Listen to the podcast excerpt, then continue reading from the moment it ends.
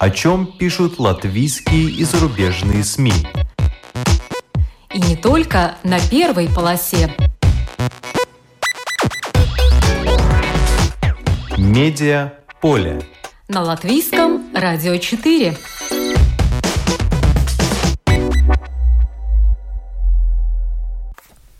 Здравствуйте! Вас приветствует Марина Ковалева. В эфире программа «Медиаполе». Латвийские журналисты-международники стали военкорами. Корреспонденты ЛТВ Генс Амолинш и Атис Климович делают репортажи из Украины, объятой войной. Расскажем о том, как готовятся к работе в горячих точках, с чем там сталкиваются и чем помогают военкоры. На медиаполе России война. Журналисты под прицелом. Подписан закон, который вводит уголовное наказание вплоть до 15 лет колонии за распространение недостоверной информации о действиях вооруженных сил России. Накануне подписания закона были фактически уничтожены телеканал «Дождь» и радиостанция «Эхо Москвы». Заблокированы несколько независимых интернет-медиа. Вы услышите, что сказала Наталья Синдеева, объявляя о закрытии «Дождя». И как объясняет закрытие «Эхо Москвы» политолог Екатерина Шульман, которая вела программу в тот момент, когда отключили «Эхо Москвы». Она же даст совет, как не отравиться информацией в период уже не только информационной войны.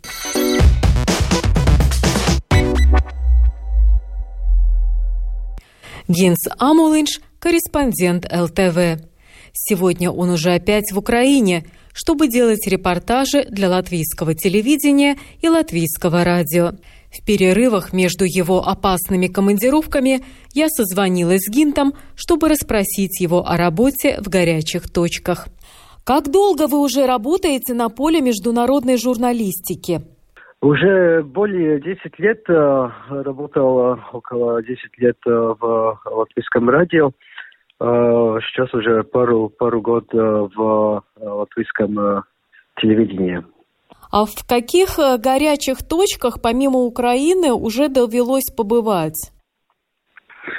Ну, в, эти года я побывал, э, например, в Ближний Восток, э, где Палестина, и также в Африке, ну, насколько не знаю, это горячая точка, там Уганда, но там в севере есть Южный Судан, и там тоже была война, и там ситуации с беженцами есть, э, ну, например, вот на такие.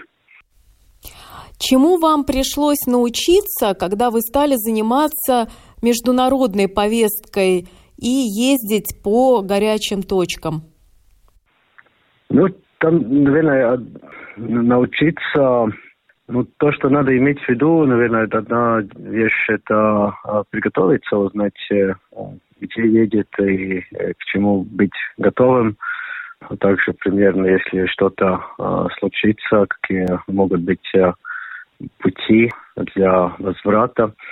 Э, также, конечно, есть надо быть тоже в каком-то смысле э, место для, ну, скажем так, э, не знаю, правильное ли это слово, э, для импровизации, если что-то ну, меняется отстроиться под ситуацию.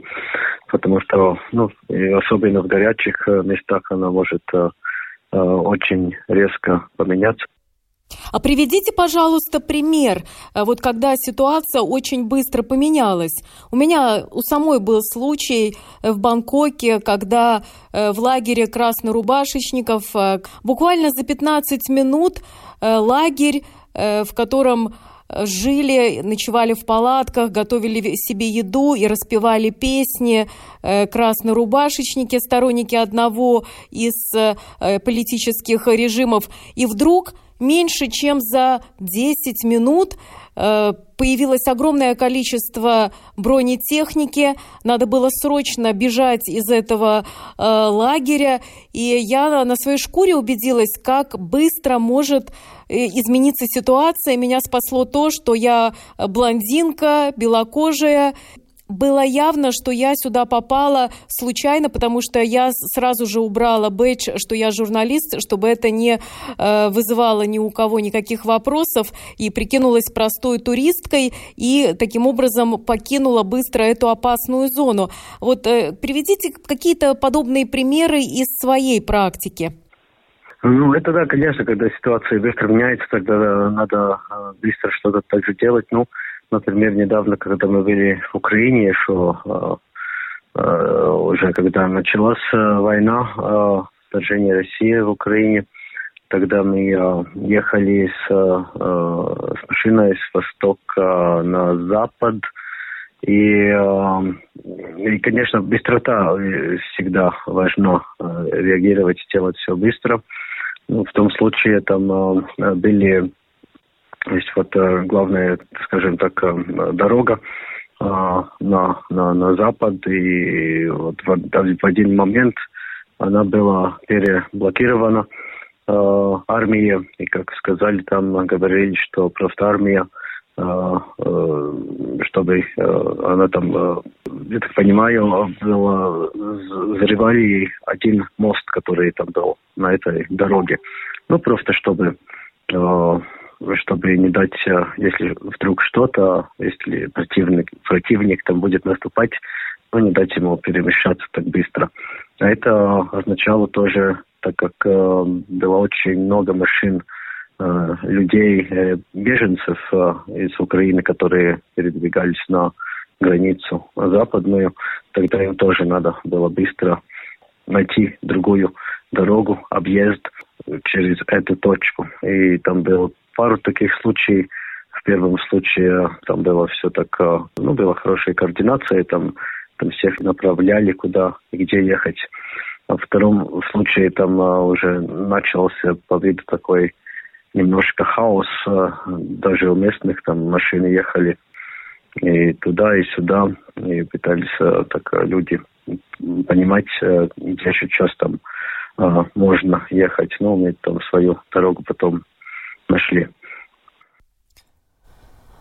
В Украине, понятно, страшное дело, что сейчас происходит, но там, э, возможно, легче адаптироваться к стремительной смене, изменению ситуации, э, потому что если знаешь русский язык, э, понимаешь тогда хоть что-то и по-украински, можешь уже понять, что происходит вокруг.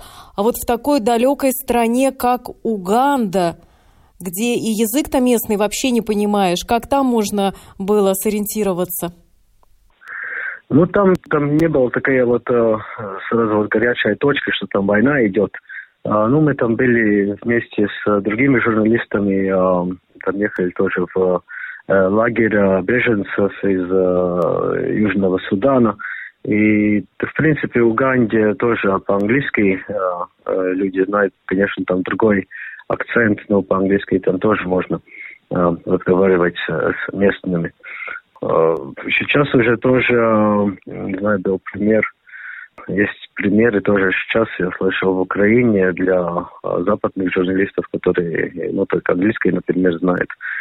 И не может там коммуникировать с местными, то, что можно использовать, если есть интернет, также, например, Google Translate, что можно написать на, не знаю, там на английском что-то, он переведет на, на там, не знаю какой, на, на украинский, например, э, на, на украинский язык, ну, на местный язык. И можно и так э, попытаться коммуницировать, разговаривать через, вот, например, Google Translate, когда один пишет на своем языке, там переводит, он переводит, и тогда можно и так отвечать.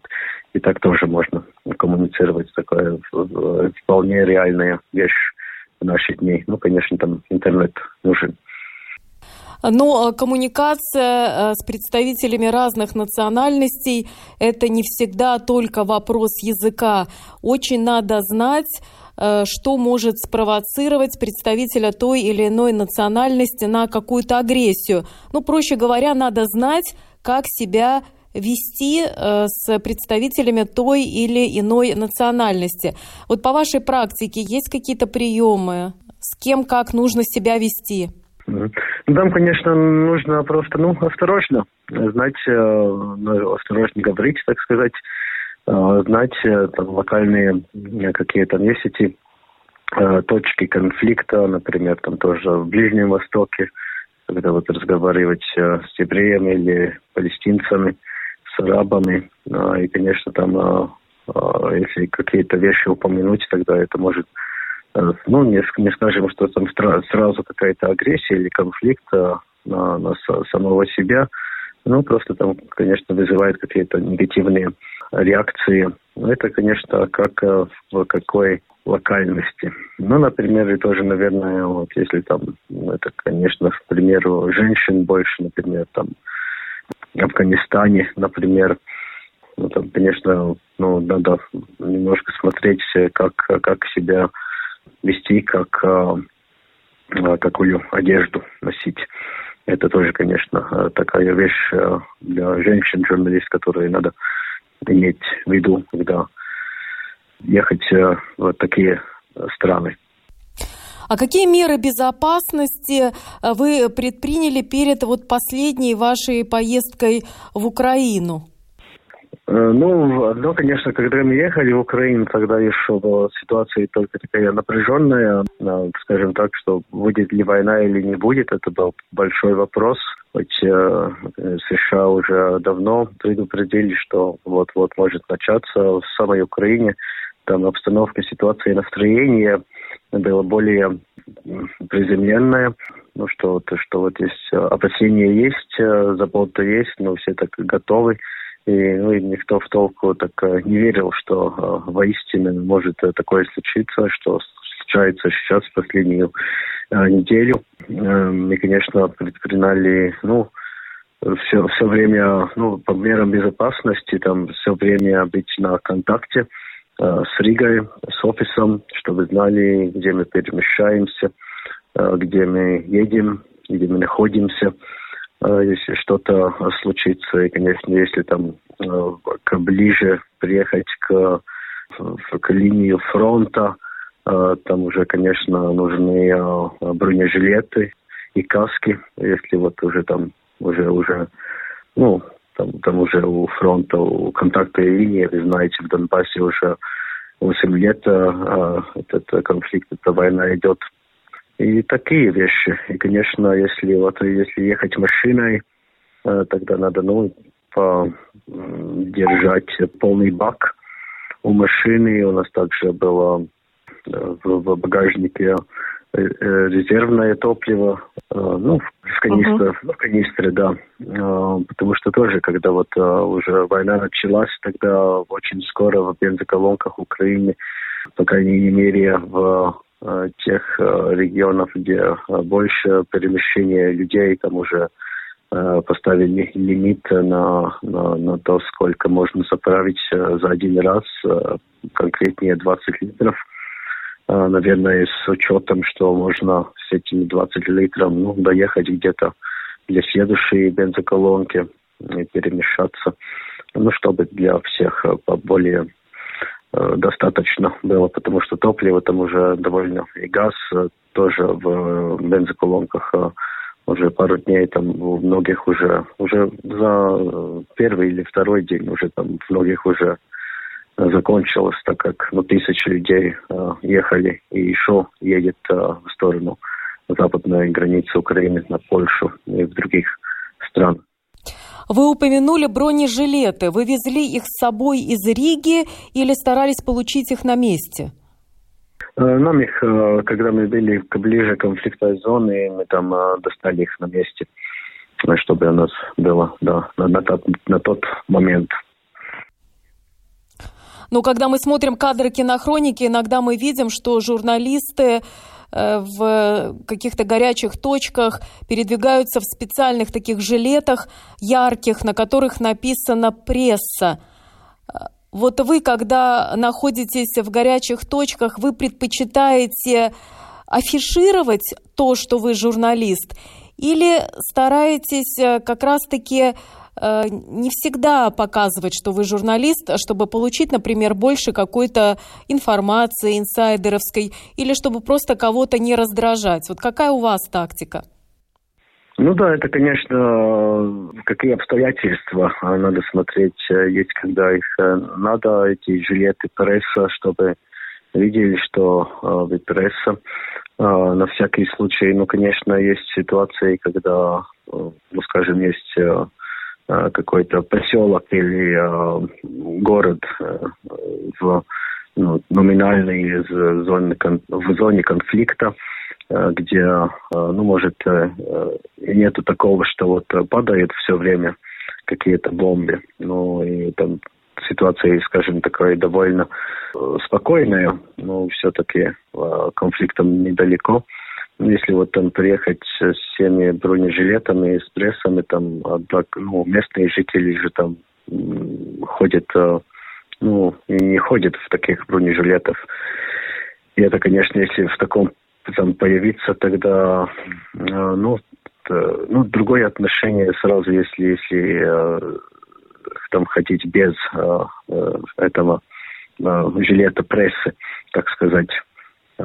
Это тоже было в, были там в, недалеко от контакт-линии, несколько километров в одном городе, где перед войной еще это где, ну, ситуация тоже такая напряженная, но там было довольно безопасно.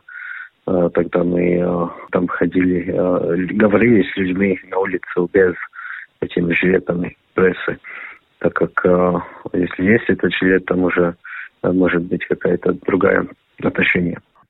Э, ваш коллега, тоже журналист, один из самых опытных, который всегда отправляется в горячие точки, Атис Климович, ему уже за 50, но вот он решил, что надо вступить в Земесардзе, стал Земесаргом, ну, для того, чтобы научиться в том числе и владеть оружием. Вот у вас э, есть э, намерение стать земесаргом и овладеть оружием? Ну, пока это мы, мы думаем над, над этим. Пока трудно комментировать. А читаете ли вы советы журналистов из других стран, которые посещают э, военные точки? Многие из них пишут книги, э, статьи. Вот если да, то кого мы могли бы привести в пример? У кого вы учитесь? Ну, это трудно сказать кого-то конкретного. Там, конечно, все, и статьи, и книги, и также есть э, сегодня всякие э, чаты, там и группы, и телеграм-каналы и так далее, где э, журналисты делятся опытом, и также, когда, ну, я же, мы же тоже встречаемся, когда-то где-то едем с другими журналистами, там, переговариваем всего. Так что это такая, затрудняюсь что-то конкретного вот а, по этому поводу акцентировать а, какого-то журналиста или другого. Но, конечно, есть и книги, и всякое. Но это, конечно, это, это такая вещь, которая по годами и ну, так, опыт, скажем так, что понемножку и по годами э, как-то увеличивается и э, ну как-то так. А если какой-нибудь любимый художественный фильм о журналистах, расследователях или которые отправляются в опасные зоны? Э, фильм такой нету, нету такого фильма, нет. Потому что я, например, всегда смотрю фильмы про журналистов-расследователей. Очень интересно, как их власть, например, использует, подкидывает какой-то материал или дает какую-то ниточку раскрутить какое-то дело. И когда они доходят до финиша, и политики сводят друг с другом счеты, журналисты, бывает, и остаются неудел. Но это уже совсем, конечно, другая тема. Но мне кажется, что и по художественным фильмам иногда э, можно многому научиться. Хотя, конечно, кино – это кино, а жизнь – это жизнь. А, кстати, когда вас отправляли в такую опасную командировку, страхует ли, например, работодатель жизнь журналиста, как это принято на Западе, или ограничивается только медицинской обычной страховкой? Нет, ну, конечно, мы же тоже, так сказать, немножко на Западе, на Западе э, это всегда, это, это тоже, на, я бы сказал, что ну, нормальные, ну, скажем, не на горячие точки, всегда есть такое страхование мне кажется, что, что есть такое. Ну, в таких зонах, конечно, э, конечно, что есть и на, на жизни, и на, на, на здоровье и так далее. Это само по себе, что такое такое нужно. Там, конечно, надо смотреть, какие страховщики, не знаю, все ли э, предлагают, там и можно, наверное, э, есть возможность, что надо смотреть какие-то специальные э, ну, компании, которые это делают. Я так не уверен, э, что, ну, скажем, такие, ну, какие тоже местные э, тоже такое э, делают, если ехать, ну, в зону конфликта, э, какая там страховка, какие там э, эти правила. Ну, там надо смотреть по ситуации, по... Так что, ну, а так, конечно, конечно, это для, для всех э, журналистов, э, которые едут на горячие точки, такую страховку надо. А какой для вас самый лучший способ э, такой реабилитации, психологической в том числе, после возвращения обратно в Латвию из таких поездок? Ну, это так... Фу. Баня, вино, прогулки по лесу. Ну, пока работа. Только работа. Да, да. Но пока нет времени в этой ситуации, по крайней мере, а, ну, там надо продолжать работать, так как ну, ситуация там все горячая, и все журналисты тоже в Риге, в Латвии, тоже в других медиах, в своих офисах, хедквартерах, а, там, там уже все все равно все время работают, работают. Так что, ну, если какой-то денек свободный, там немножко поспать, тогда уже хорошо.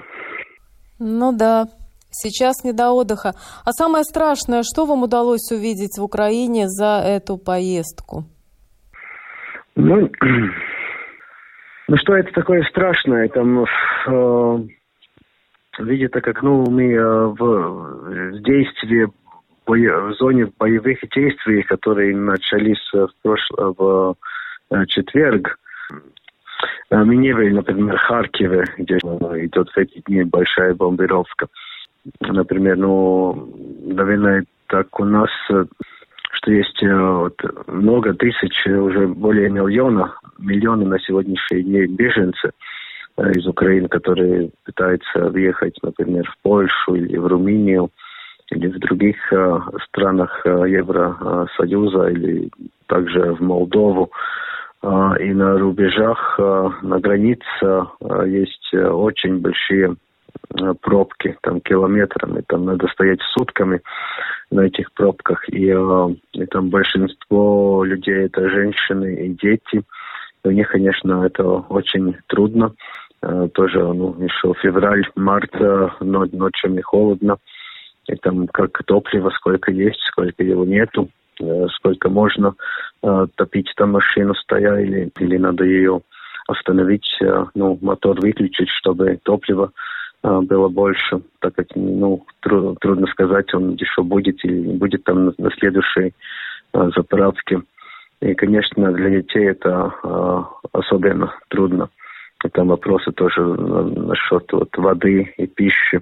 И там, конечно, сейчас есть на, на границе и на украинской стороне, также а, уже через границу, там, например, на Польше, там есть волонтеры, кто э, привезет какой-то чай или воду или какой-то супчик, э, чтобы как-то помочь этим людям. Ну, конечно, в городах, как Харьков, сейчас очень э, ситуация очень плохая с бомбежками и тоже в Киеве и в окрестности Киева, и тоже в Херсоне на юге, недалеко от Крыма. Там сейчас такая очень очень трудная ситуация. Там, там много э, бомбит, и там есть потерпевшие люди, которые погибают. Да, страшная мясорубка, страшная ситуация. А что вы все-таки, возможно, увидели в Украине, что вселяет какую-то надежду? Ну, надежда у всех там есть в Украине, я бы сказал, людей. Тоже, когда я говорил с беженцами там на границы, они, у них такая, ну, а, мысль, что они, ну, вы не, не выезжают на долгое время, что это будет неделя, может, две, и тогда они, тогда может война кончиться, и они уверены, что война скоро кончится, и они смогут, и они вернутся в Украину, а, в своих домах. Так что Ну и, конечно, ну, если у них... Э, это было уже тоже в последние недели и месяц. Э, это, как я наблюдал, э, такая э, стойкость, э, если есть такое слово на русском языке, э, ну что что вот ну, никакой войны они не хотят, но если они, она будет, тогда они готовы. И, э, и вот, ну, есть такая вот э, у них... Мужество также, также, да. Ну и, конечно, и даже, ну, что вот э, уезжают вот на пару недель и потом вернется домой. Вот такая, а, такая была атмосфера на, на, на границах Украины. Но, как говорится, надежда умирает последней. Будем надеяться все на лучшее. Спасибо. Это был Генс Амулинш, э, корреспондент латвийского телевидения. Медиа поле. На латвийском радио 4.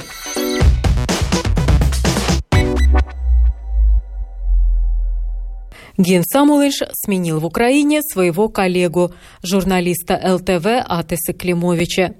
В журнале «Ир» в первом мартовском номере было опубликовано интервью с Атесом под названием «Волонтер украинской армии».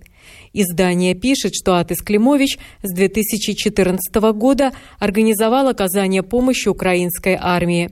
Например, он помог собрать деньги на покупку внедорожника и разведывательного дрона, которые повез на Донбасс.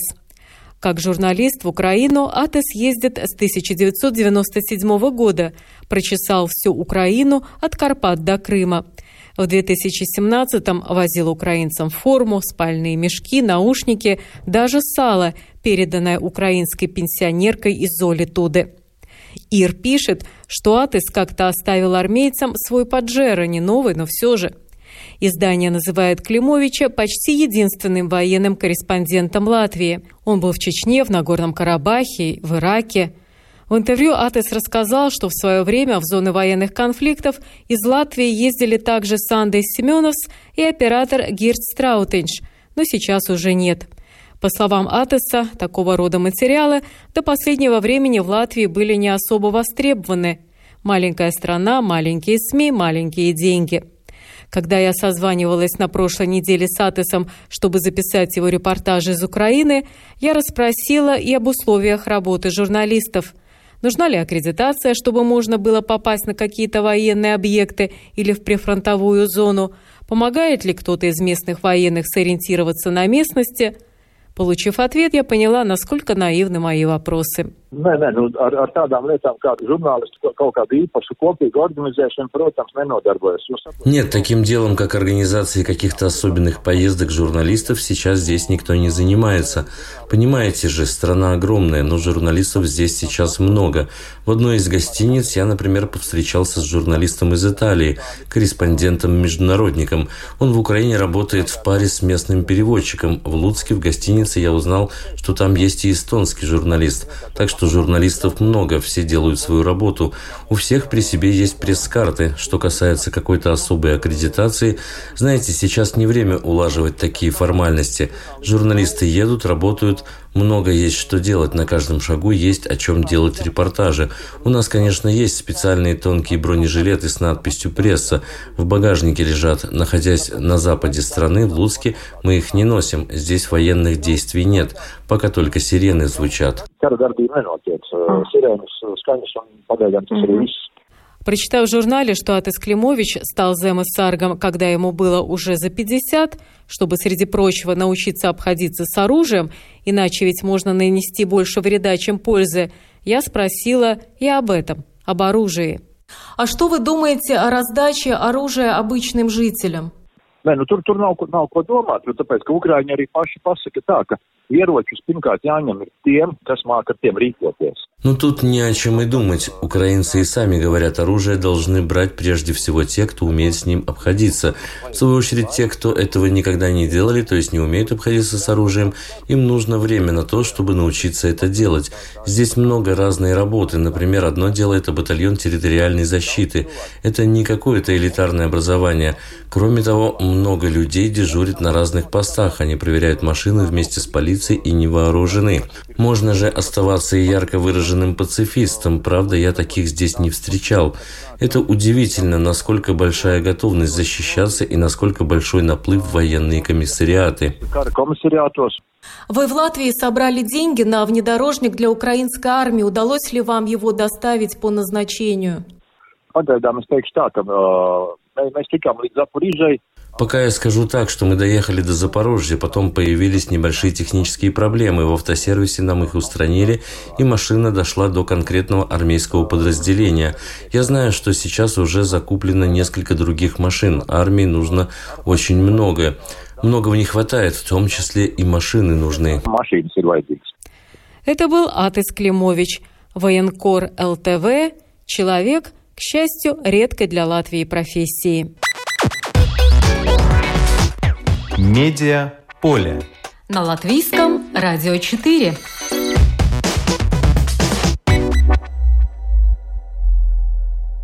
На медиаполе России разразилась война.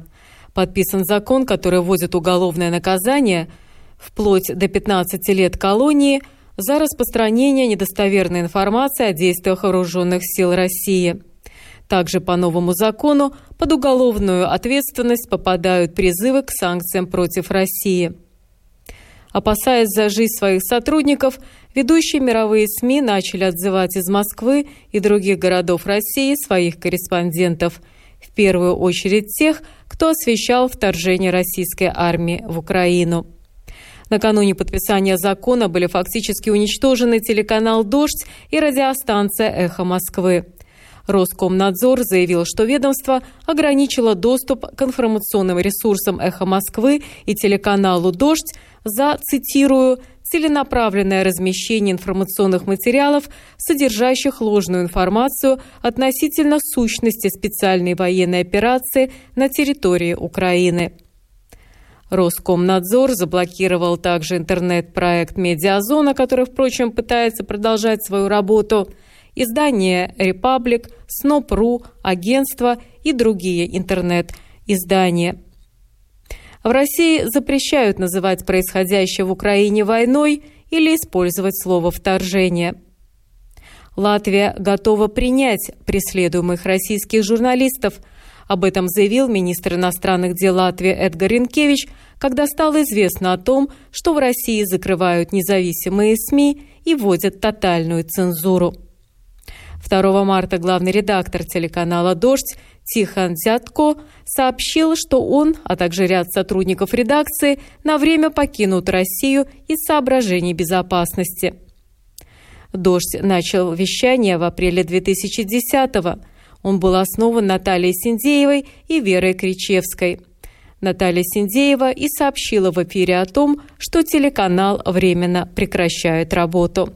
Вот как это было. Я хочу сказать, что сегодня мы собрались всем коллективом. Кто-то был в офисе, кто-то был в зуме. И принимали решение, что делать дальше. И, конечно, ну, такого тяжелого еще решения в нашей жизни не было. Мы приняли для себя решение, что мы временно приостанавливаем работу телеканала.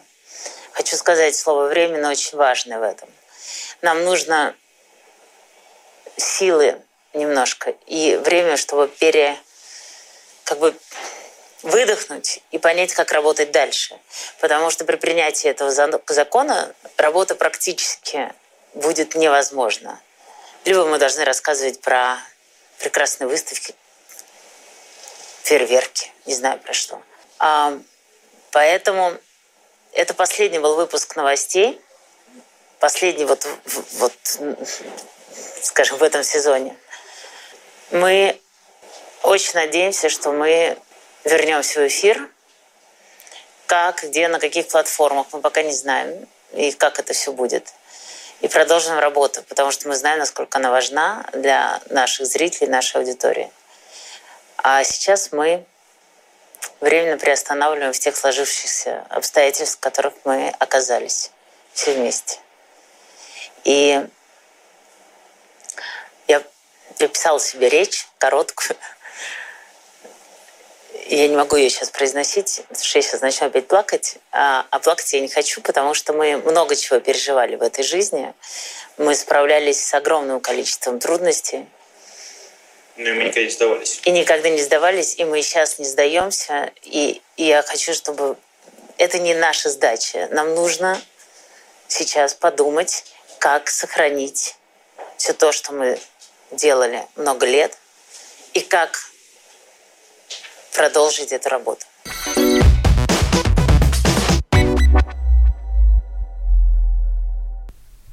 Утром 3 марта радиостанция «Эхо Москвы» прекратила свою работу.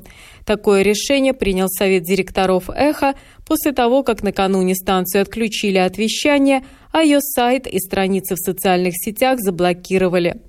Основанная в 1990 году радиостанция за 30 лет не раз получала предупреждения от российских властей, а однажды уже была на грани закрытия из-за своих материалов. Но на этот раз все оказалось намного серьезнее. Радиостанция «Эхо Москвы» впервые вышла в эфир в августе 1990 года. «Эхо Москвы» неразрывно ассоциируется с ее главным редактором Алексеем Венедиктовым – он работал на станции с начала ее основания, но возглавил редакцию в 1998 году. Ведущими и участниками программ на «Эхе Москвы» в разные годы были Михаил Борщевский, Матвей Гонопольский, Юлия Латынина, Петр Мамонов, Александр Невзоров, Андрей Норкин, Фёкла Толстая, Артемий Троицкий, Виктор Шендерович и другие медиаличности – Екатерина Шульман – политолог. Раз в неделю на «Эхо Москвы» она вела авторскую программу «Статус». Под своим именем она ведет YouTube-канал с беседами на политические темы. Так вот, именно во время ее программы во вторник вечером, 1 марта, был прерван эфир «Эхо Москвы». Екатерина Шульман об этом рассказала во время лектория в Твери. Полную запись лектория под названием «Как это пережить» пока еще можно найти в YouTube. Давайте послушаем небольшой фрагмент о том, почему, по мнению Екатерины Шульман, закрыли «Эхо Москвы». А, мой эфир во вторник, скажу, с неуместной гордостью, оказался поистине историческим. А, выход радиостанции в эфир а, был прерван в 21.00, то есть когда вот когда мы начали с ведущим Максимом Курниковым. И это, конечно, было незабываемое впечатление – а закрыли, потому что «Эхо Москвы» — это самая популярная радиостанция в Москве не только среди разговорных, но и среди всех, ever. У них рост аудитории шел необыкновенными темпами. Последние, все последние месяцы вот этой вот возрастающей э, напряженности. А, это была э, площадка, на которой говорили самые разные люди, раздавались самые разные голоса. Если бы все шло до такой степени по плану, до какой хотелось бы, вот что было бы, что было бы закрывать? Вот это вот прибежище жалких либералов, которые может, могут только стенать и жаловаться, как у них все плохо, и рассказывать, кто из них уехал, а кто завтра уедет. Ну, что бы было беспокоиться? В 2014 году не закрывали, потому что было ощущение победителей. А сейчас приходится, потому что, э, ну, очень опасно оставлять альтернативные, не просто там альтернативные мнения, а альтернативные факты в новостном потоке, потому что понятно, как это воспринимается людьми. Аудитория, еще раз повторю, очень большая, и тут речь идет не о том, что им внушаются какие-то крамольные идеи, а в том, что им просто рассказывается о том, что, о чем они должны знать. Я думаю, что причина такая. Э, дорогой журналистский коллектив говорит о том, что они будут продолжать вещание в Ютубе. Я не знаю, как это все э, будет делаться, э, мне это пока неизвестно. Я не сотрудник редакции, я приглашенный, так сказать, еженедельный автор передачи. Ну, если в каких-то формах, на каких-то, так сказать, инструментах они будут продолжать вещать и, там, не знаю, позовут, ну, я, что называется, сочту себя обязанной рассмотреть это предложение. Что будет дальше, пока непонятно. Главный редактор Алексей Венедиктов, судя по сообщению российских СМИ, намерен заняться своими историческими проектами. Но вернемся к Екатерине Шульман. Информационная гигиена сейчас важна как никогда, говорит она. А, опять же, когда еще было мирное время, мне хотелось поговорить о том, что вот этот вот предмет или эта наука, которую мы туманно называем информационной гигиеной, возможно, в будущем станет основной потому что погружены в информационный поток мы все – и несмотря на то, что у нас на глазах сейчас он очень сильно прореживается, становится все более и более унифицированным и скудным, он не делается от этого менее, скажем так, менее тотальным. От него все труднее и труднее отгораживаться, даже если вы этого хотите. Раньше была возможность выработать себе свой информационный пузырь и в нем проживать. Сейчас все эти пузыри насильственным образом, так сказать, накалываются иголочкой и лопаются с некоторым шумом. А, но это не избавляет нас от пребывания в этом бурном информационном потоке, только теперь еще и в таком, который мы не выбирали. Принятие правильных решений в зависимости от поступающей информации становится буквально вопросом жизни и смерти. Чем это важнее, тем это труднее. Екатерина Шульман дала очень дельный совет о том, как сейчас не отравиться информацией. Дум-скроллинг пресловутый изобрели не сейчас, а, по-моему, это американский термин, родившийся еще начиная с 2016 года. Они тогда горевали, что у них Трамп президент. Им тоже казалось, что это прям ужасная какая неприятность. А, так вот, дум-скроллинг, э, для тех, кто, э, для кого, до кого еще не дошла эта новейшая лексика, это а, судорожное и неостановимое проматывание ленты в поисках плохих новостей. Наши с вами ленты, в общем, мало состоят из чего другого, но я все же, я бы советовала вам следующее. А, обратите внимание, какую реакцию вызывают у вас какие источники информации. Если после прочтения чего-то вы чувствуете себя обессиленным, а, болит живот, тошнит. А, еще более хочется удавиться, чем хотелось до этого. Самое главное даже, не то, что вы там плохо себя почувствовали, а то, что вы чувствуете после этого упадок сил. Вот это важно. Когда мы говорим о том, чем, например, вина отличается от ответственности, мы говорим, что чувство вины обессиливает, а чувство ответственности побуждает к действию. Это самый главный ключевой момент. Я не буду тут изображать психолога и говорить вам, что вы должны там сохранять себя, быть в ресурсе, там какую-то найти внутри себя светлую точку и на ней сосредоточиться. Это все не по моей части. Меня волнует одно единственное. Я занимаюсь социальными науками, поэтому меня волнуют социальные явления, а именно социальные действия или социальные бездействия. Поэтому я бы вам советовала все ваши информационные источники э, разделить на побуждающие или хотя бы, так сказать, оставляющие пространство для действия какого бы то ни было, и на те, которые вызывают в вас вот это вот ядовитое, или, как нынче принято выражаться, токсичное чувство бессилия. Даже если это ваши друзья, люди высокой нравственности, которые изливают свою душевную боль, поставьте их на паузу. У вас тоже достаточно душевной боли, вы ее тоже можете красноречиво излить. Эти все литании, они хороши, что называется, первые дни. Теперь уже немножко поздно горевать и заламывать руки. Предположим, представим, скажем так, что мы отдали этому дань, потратили на это какое-то время.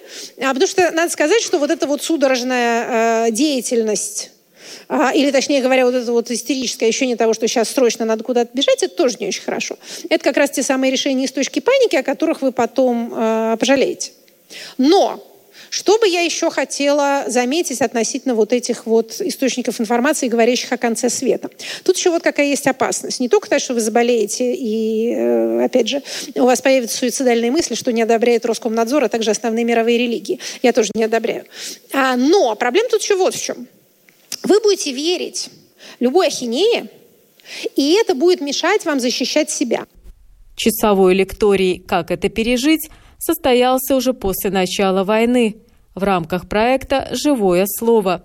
Как говорят его организаторы, мы делаем просветительские лекции в темные времена. Запись можно найти в YouTube. Почему не надо принимать решения из точки паники? То, что кажется голосом агрессии, это голос страха. Последствия коллапса коснутся всех. Грядет бедность, которая ограничивает мышление – есть ли перспективы вернуться к прежней жизни? Это лишь некоторые темы, которых коснулась Екатерина Шульман и которые в эти времена еще не раз будут обсуждаться в медиапространстве.